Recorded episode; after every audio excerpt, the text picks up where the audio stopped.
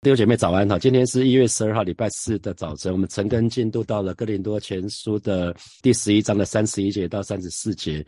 那我也给给今天的晨更取一个题目，就是被主管教啊，被主管教。我们在啊昨天的晨更的里面讲到领饼领杯，那其实就是吃主的肉喝主的血。所以主耶稣在我们里面，我们每一个神的人里都常常记得有主的生命在我们里面。所以我们说耶稣在我们里面。那同时呢，我们也在耶稣的里面啊，一一一方面。我们是在我们彼此弟兄姐妹之间，我们就成为成为基督的身体，所以我们也在基督的里面，就很像耶稣说，呃，我们他是葡萄树，我们是枝子，枝子跟葡萄树是紧紧相连，根本没办法分开哈。枝子就是属于葡萄树的，所以这就是一个一个一个很特别的一个一个秘，呃，我我们觉得这是一个恩惠哈，这是一个奥秘，就是我们住在耶稣里面，耶稣也住在我们里面，所以当。神的儿女如果在临饼领杯的时候，如果不分辨、不能分辨基督的身体的话，那么很有可能我们的身体。会受到伤害，这就是在昨天晨更的经文里面，保罗说了非常重的话啊，在昨天的晨更的第三十节。那实际上我们有可能领圣餐、领饼领杯，可是呢，这是一件好的事情。可是如果我们态度是错的啊，如果我们对待弟其他弟兄姐妹的态度是错的，如果我们对待教会的的态度是错的，有可能我们领用领领圣餐，却让我们的身体是比较虚弱的，是比较不舒服的，甚至生病，甚至死亡啊，因为啊。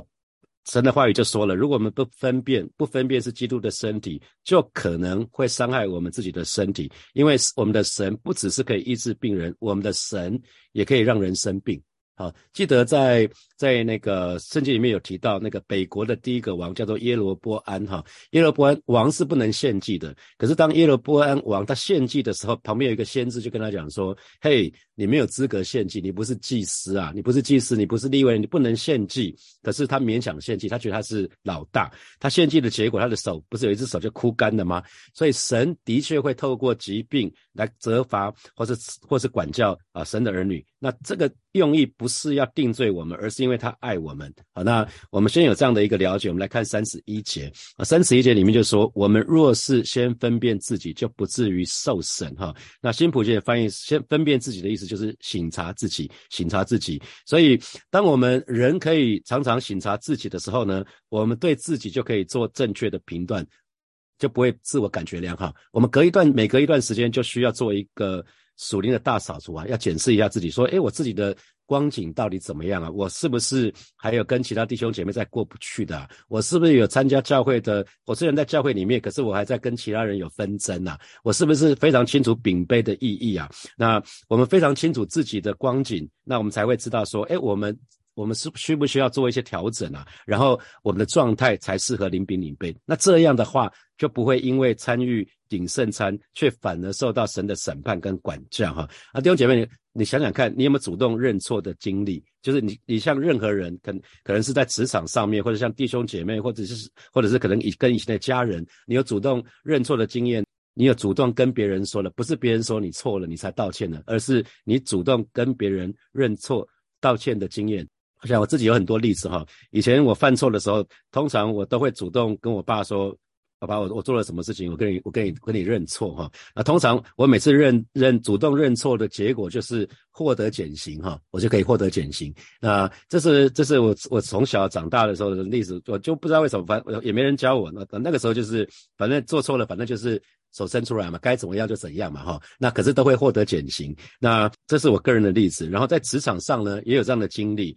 那那一年，我们的产品有一些状况，哦，有一些状况。那那么客户其实不是很开心。那那么我们的我们的业务人员都不知道怎么跟客户讲下去，因为是一个比较重大的错误哈。所以我就去了几个地方，啊，跟我们比几个大客户主动对他们说，我们我们的产品发生什么状态，那我们发生了什么事情，那我们愿意完全的承担责任啊。那后面我们会怎么做？那结果就没有想到，本来业务说，呃。等你这样做以后就惨了，就就我们客户应该都会失去了哈。结果没有，反而当客户看到我们愿意承担责任的结果，他是反而赢得他们的信任，他们反而反而客户愿意继续跟我们合作啊。虽然我们有赔赔了一些钱哈，那可是倒过来是我们赢得客户的信任，可以赢一个有一个长远的合作。那回到我们的信仰。啊，回到我们信仰，神的话语就说得很清楚了哈。我们若认自己的罪，神是信实的，是公义的，必要赦免我们的罪，洗净我们一切的不义哈。那呃，大卫的诗篇也说了，忧伤痛悔的心，神必不轻看啊，神必不轻看。所以我自己其实也有一些，也也有一些经历，就是很多时候我觉得我一直在等神哈，好像我等等神等了好久了。我曾经提到说，哦，当时在美林师母，我们在谈谈感情，然后我想要等到他信主的时候，我们再考虑结婚嘛哈。那这我我就我就有一段时间觉得说。哪有人墓道墓这么久了还还不信主的哈？绝志了那也不信主，那是怎样哈？那所以我一直以为我我我我在等神，等的还蛮辛苦的哈。那可是后来神跟我讲说，有一次我们两个大吵，两个吵得非常非常剧烈。那我真的开始认真考虑，我们要不要继续下去哈？那在那个祷告，在在那个祷告的过程的当中，是第一次突破三个小时，也是第一次作为一个很彻底的、彻底的那种认罪悔改的祷告，就是。上帝，我愿意顺服，我愿意降服。哈，过去我就是应着景象。那那其实后来圣灵在跟我谈话的时候，原来原来不是我在等神，是神在等我啊！神在等我，愿意把这个事情放下来，不不不再抓在自己的手上了哈。所以有的时候，或许你以为神在等你，可是有更多的时候，其实是是，其实很多时候我们以为我们在等神，可是我后来跟弟兄姐妹在服侍的过程，看到更多的时候，其实是神神在等我们，等我们情愿，等我们愿意放手。等我们愿意愿意交托哈，那而不是我们自以为的是我在等神哈。那可是圣经里面也有讲到执迷不悔的例子是吧？就是犯错了，可是却执迷不悔啊。比如说大卫就印着印着景象，他先是去看拔示巴洗澡，然后就把拔示巴找来，然后跟拔示巴行淫，最后呢让拔示巴怀孕，然后又怕东窗事发，就开始设计让。乌利亚可以放荣誉假，可以从前线回到回到后方来。可没有想到乌利亚这么正直，他尽忠职守，他是一个非常忠心的将军，宁可住在家里门口，也不进兵家里面去。结果大卫又没有办法了，他只能开始想要把乌利亚杀掉啊，免得八十八的肚子越来越大。他才结果大卫呢，从行营变成杀人。他一开始他根本就是没有任何的后悔啊，这个毫无悔意呢，罪加一等哈。所以其实。大卫身边的人，所有的大臣，所有的人，全部都看在眼里这件事吧。可是没有人敢说啊，没有人敢说。那最后八十八不是怀孕了吗？那也生了孩子。那最后在先知跟先知拿单跟大卫的对话里面，就我们就可以看得到，其实神大大的责备大卫。大卫他跟大卫说：“大卫，你要你要你如果现在有几个妻，好像六七个妻子还不满足的话，我再我可以再给你。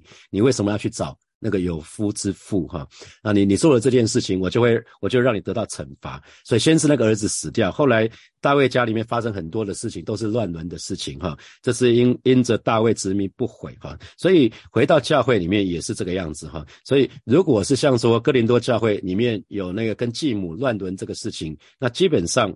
其实是不能让他领饼领杯的哈，因为当他有很明很严重瑕疵的时候，教会是需要跟这样的人，其实要讲清楚的，要让他悔改，让他让他让他让他改正，那之后才可以再回到回到这个群体来。所以呃，神的儿女，我们一定要非常留意，我们自己要在主的面前要认真的认真的省察自己，看看自己呢。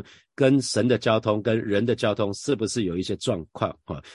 那这边讲到分辨自己、审查自己，其实就可以让神的儿女就少受到神的管教跟审判。所以，当我们还活着的时候呢，如果我们可以常常来到神的面前，让我们灵灵敏锐，可以常常到圣灵的面前说，请圣灵光照我们，然后我们就可以去对付神要我们调整的那那那些地方。那这样到了天上，我们就可以减少神的审判哈，因为黑暗是没有办法。法跟光明共存的，我们既然成为光明之子，可是我们就不要在黑暗当中了哈。黑暗遇到光，黑暗就要逃跑。所以最重要的事情，就常常到到神的面前，接受圣灵的光照啊。好，那接下来看三十二节，那神的话语在三十二节说，我们受审的时候，乃是被主惩治，来免得我们和世人一同定罪哈。那新普济的翻译是说，然而主审判我们，就是在管教我们哦。原来原来主会。会审判我们，其实他的目的是要管教我们，所以这个目的惩治这个目的呢，其实是教育性的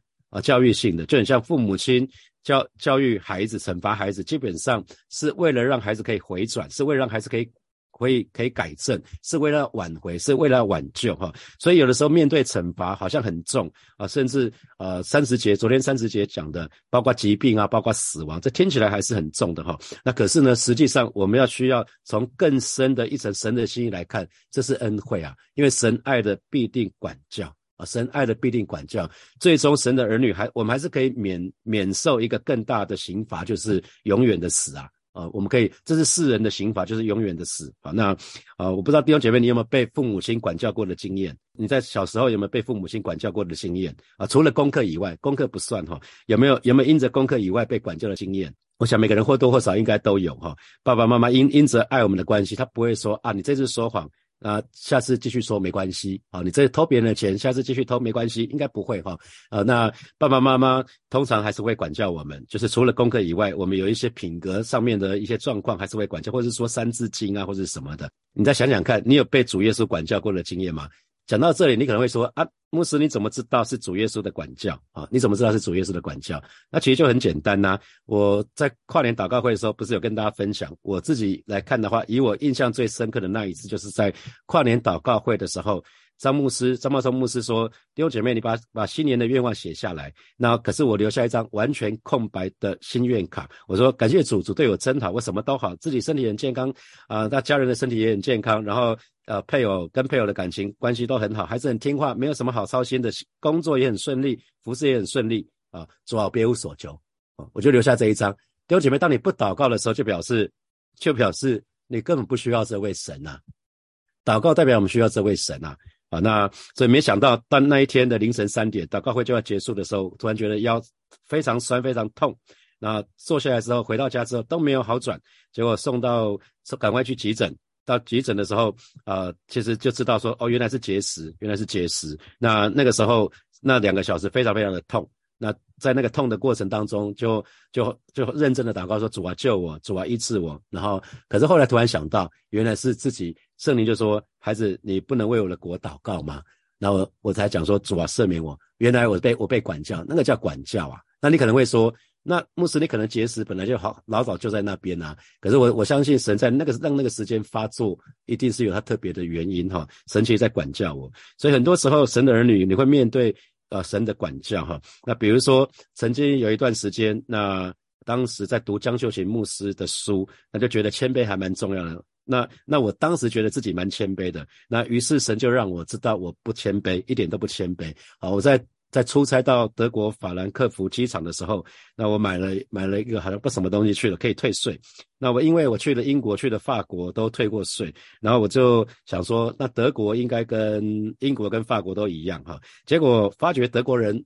硬邦邦的，跟英国跟法国都不一样，没什么弹性。结果我根本没有办法按照自己的想法，最后是没有办法退税。那我还非常非常生气，我跟机场的人员讲啊，然后对德国人就有很多的不满。啊，这个时候圣灵就很轻声的对我说：“孩子，你不是认为自己很谦卑吗？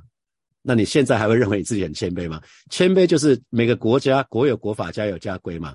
德国是德国，德国不需要跟法国一样，法国不需要跟英国一样。可是我我却觉得。”欧盟嘛，我想说欧，既然讲欧盟，欧欧洲比较像一个国家。弟兄姐妹，欧盟不是一个国家哈，欧洲是很多国家，每个国家都不一样，每个国家的规定都不一样。我就是需要去尊重每一个国家的规定，所以神让我知道，其实我不是这么谦卑。透过管教啊，那那那次可能是退几十欧，只是几十欧的管教，那还还蛮多的经验，就是被管教，就是包括顺服啊，然后有好几有几几次的经验是。我的子女应该顺服我，我的在在职场的同事应该顺服我，或者是全职服侍以后，教会的同工应该顺服我，在我权柄之下的人应该顺服我。可是却有好几次是他们不顺服，哈，对我不顺服。那我在祷告的时候就就跟神说：“上帝啊，你修理一下他们。”那上帝说：“你有顺服我吗？”啊，其实我是这样被被神刁的哈。其实神借一些。一些场合接一些接一些事情来提醒我，我自己对神不顺服，所以我的子女对我不顺服，所以我的部属对我不顺服，所以教会同工在我权柄之下的对我不顺服。原来神透过这些事情在管教我，啊让我回过头来看说，哦，原来当我觉得别人不顺服的时候，我自己也不顺服啊，这是神的管教啊，这些都是神的管教。希望啊，这样大家可以更清楚。那在二零一四年的时候，我脊椎受伤嘛，我足足坐轮椅坐了一个半月。然后去复健，复健了半年之久，没有办法站啊，那时候根本没有办法站。那每天六点还是起来晨更，然后就我爸爸每天每天早上看到我就会说，儿子啊，你有没有跟神认罪啊？你有没有跟神认罪悔改啊？啊，他每天劈头一定问说，孩子啊，你到底儿子啊，你到底有没有认罪悔改？你是不是还有没有认的罪啊？他大概讲了一个礼拜吧，我是那个礼拜就非常非常的认真，我想说那该认的罪也都认了，那什么还是还是那个还是继续坐轮椅也没办法站，然后还继续那个，那是那其实有的时候有的时候反正要做的事情就是你一定要先认罪悔改，如果有重大的疾病。可是有的时候不是不是跟罪的罪的问题，呃，就是就是疾病不完全是罪的问题，可是罪的确会来会带来疾病啊，所以神的人一定要记得。那在希伯来书的十二章的第六节，神的话语这么说哈，因为主所爱的他必管教啊，主所爱的他必管教，所以当我们被被神管教的时候，我们要知道我们是神所爱的，这管教也是恩典的一部分哈啊，所以呃，在今天这节经文里面就说，免得我们和世人一同定罪。啊，就是免得我们跟这个世界最后一同一一同被定罪。那这个定罪讲的是灭亡性的哈，是是刑罚。那我们的结局当然跟世人不一样，我们绝对不会永远永远灭亡哈。那那这个。这个惩罚是非常非常重的哈，所以神的儿女要是记得哈，如果我们来到教会只想到说，哎，我能得到什么好处，我根本不在乎那些跟我一起吃饼呃领饼领杯的人，那我只想要得到自己得到祝福就好了。那这就是干饭主的身体哦，这就是干饭主的身体跟血。很可能会面对惩罚，因为主所爱的他必管教。当我们干犯主的身身体跟主的血的时候呢，那是亵渎，因为我们临饼领杯的时候，我们却不珍惜耶稣的身体，不珍惜耶稣的血，所以这是亵渎，这是神不喜悦的事情哈。好，三十三节，三十三我们继续看。所以，我弟兄们，你们聚会吃的时候要彼此等待，哈。这边特别讲到，你们聚在一起吃主餐的时候要互相等待。那当我们互相等待的时候，就在展现呢弟兄姐妹彼此相爱的心。那我不知道，呃，你们是不是有小组一起聚餐的例子，哈？以小组聚餐为例，呃，牧师要鼓励你们，请互相等待，哈，不不要，千万不要你到了就请老板先上菜，哈。那也不是先到人就先吃的，除非是吃自助餐。那如果是吃桌菜的话，通常我们都会希望说，所有的人到到齐才上菜嘛，哈。那可是，呃，可是现在的人，因为因为有的时候，呃，有些弟兄姐妹在服侍，所以他比较晚到，哈。那那我我是建议至少等个十分钟到十五分钟，可是也不能过久，不然对那个准时到的人其实不公平，哈。对准时到的人也不公平，所以呃，要要留意就是。不能不能不等，也不能太久。太久的时候，对那些准时到的人是不公平的。那如果先开动的话，请为那些晚到的人留留留下饭菜啊，因为特别是那些因着因着服侍而而晚到的哈。那每一每一道菜上菜的时候，就先留下一些，而不是让他们吃剩下的啊，而不是让他们吃剩下，不要让他们吃好像是剩菜剩饭，好像厨余这样子。那我们借此是表达对弟兄姐妹的爱，所以牧师也要鼓励大家哈，请大家一定要竭力准时出席啊。现代人很重要，就是要那个，因为每个人可能后面有安排。今天你吃饭可能是十二点到一点半，那那个时候是那个时候是呃午餐的时间。那十二点那一点半之后，后面可能别人别人有约了，可能他就需要先走，所以他不是不想等你，他没有办法等你啊。等了你，基本上他就要，所以基本上公平并不代表说每个人都需要等最后一个人。最后一个人如果迟到个一个小时啊，那那那等他是不公平的事情。啊，那那反正是一个不公平的事情，所以大家要彼此的考量对方的立场啊，不要让主办的人很难做哈。那如果需要迟会会迟到早退的话啊，如果你早早就知道你会迟到早退，主动告诉那个主办的人，那他比较容易做判断啊。比如说十二点你们十二点吃饭，那你你一点就要要走，那可是那个主主办人就想说，那就等我们还是等一下嘛，等到等到十二点二十、十二点半，眼个眼色就越来越难看，因为你从来没有讲说你一点要走。啊，所以他可能也不知道啊，不要让教会的弟兄姐妹彼此之间有一些误解啊，这些这些都不必要。如果把它讲开了，我就个人觉得是比较好的哈。准时开始，准时结束，这是一个很重要的原则，让大家都可以预期。好，我们来看三十四节。那那呃，若有人饥饿，可以在家里先吃，免得你们聚会自己取罪。其余的事，我来的时候。再安排哈，那保罗就说了，如果你们真的很饿，就应该在家里先吃哈。在如果很饿，如果自己知道自己的情况是饿饿的时候会让自己受不了，饿的时候让自己脾气不好的话，就可以自己先准备一些东西哈，可能是简单的、简单的让自己垫垫肚子哈。那呃，会鼓励弟兄姐妹，如果我们真的把弟兄姐妹当做自己的家人或好朋友的话，其实我们绝对不会先吃嘛哈。如果我们等我们的家人像年年夜饭啊或者什么，通常我们都会等家人都到齐了或者好朋友。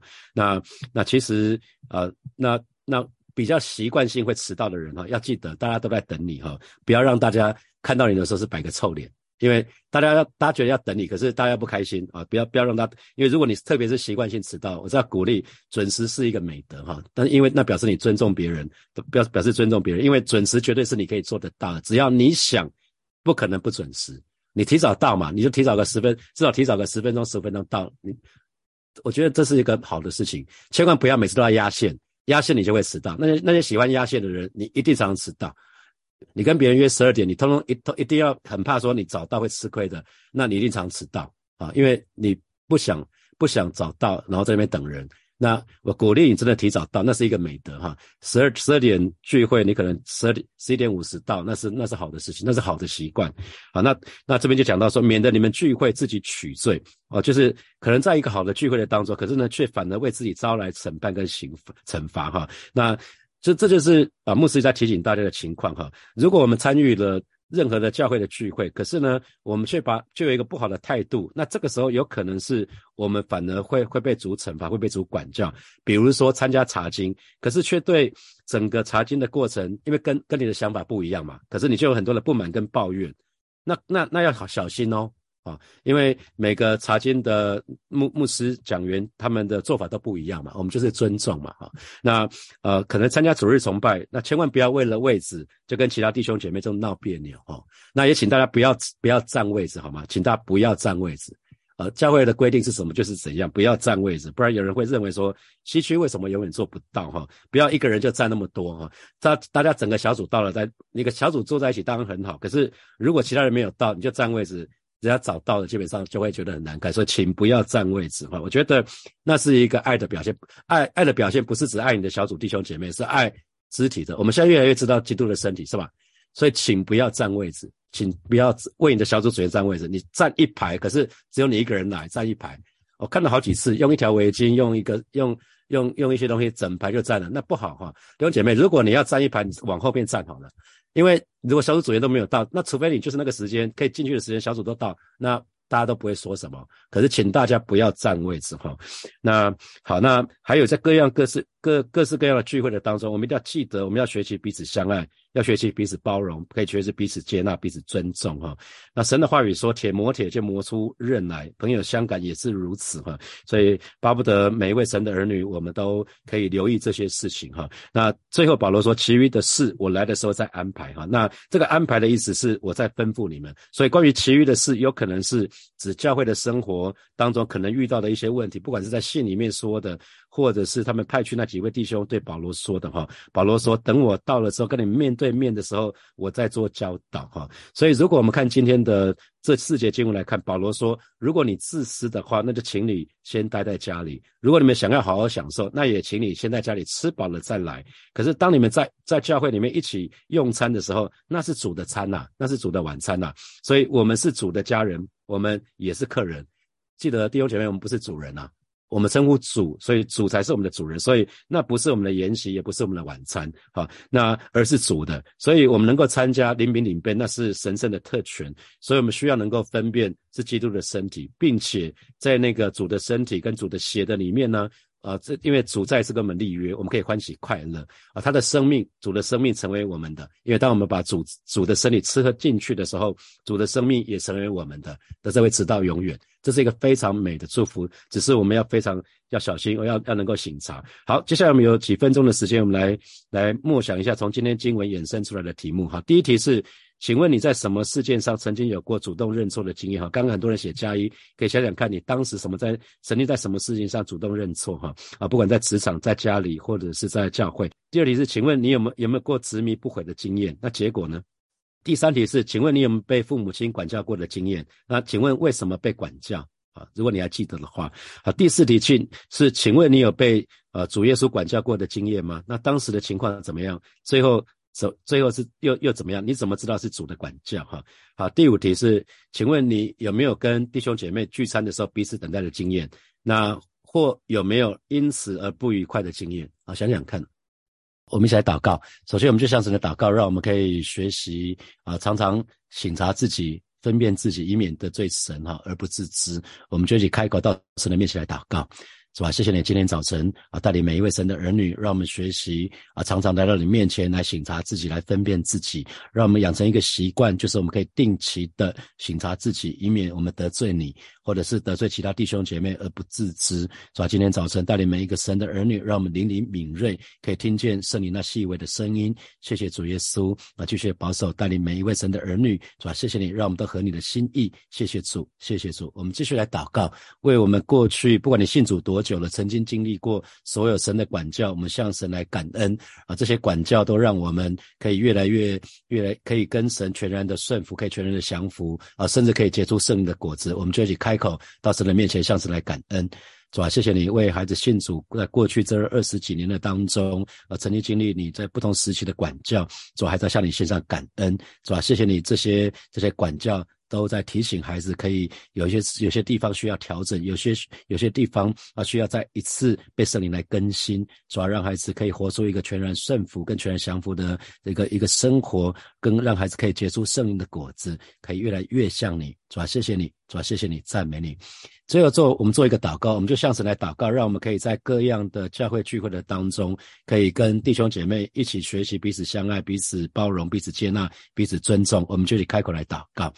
主啊，谢谢你！今天早晨，我们就再一次来到你面前，向你来祷告，带领每一个神的儿女，我们越来越清楚什么是基督的身体了。主啊，让我们学习，可以在教会各样聚会的当中，跟跟小组的弟兄姐妹，我们一起学习彼此相爱，学习彼此包容，可以学习彼此接纳，可以学习彼此尊重啊！不管是在聚餐的当中，不管在小组的当中，或是 RPG 或者主日。